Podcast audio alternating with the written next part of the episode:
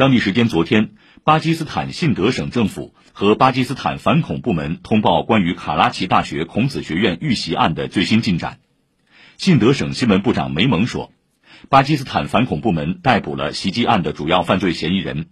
他是分离组织俾路支解放军和俾路支解放联盟卡拉奇的指挥官，善于制造简易爆炸装置。从去年开始，他试图对一些女性和女学生进行洗脑。说服他们参加自杀式爆炸袭击。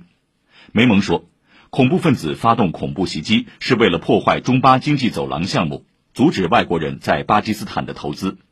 目前调查还在进行当中，有外国势力疑似在幕后操纵这起袭击案。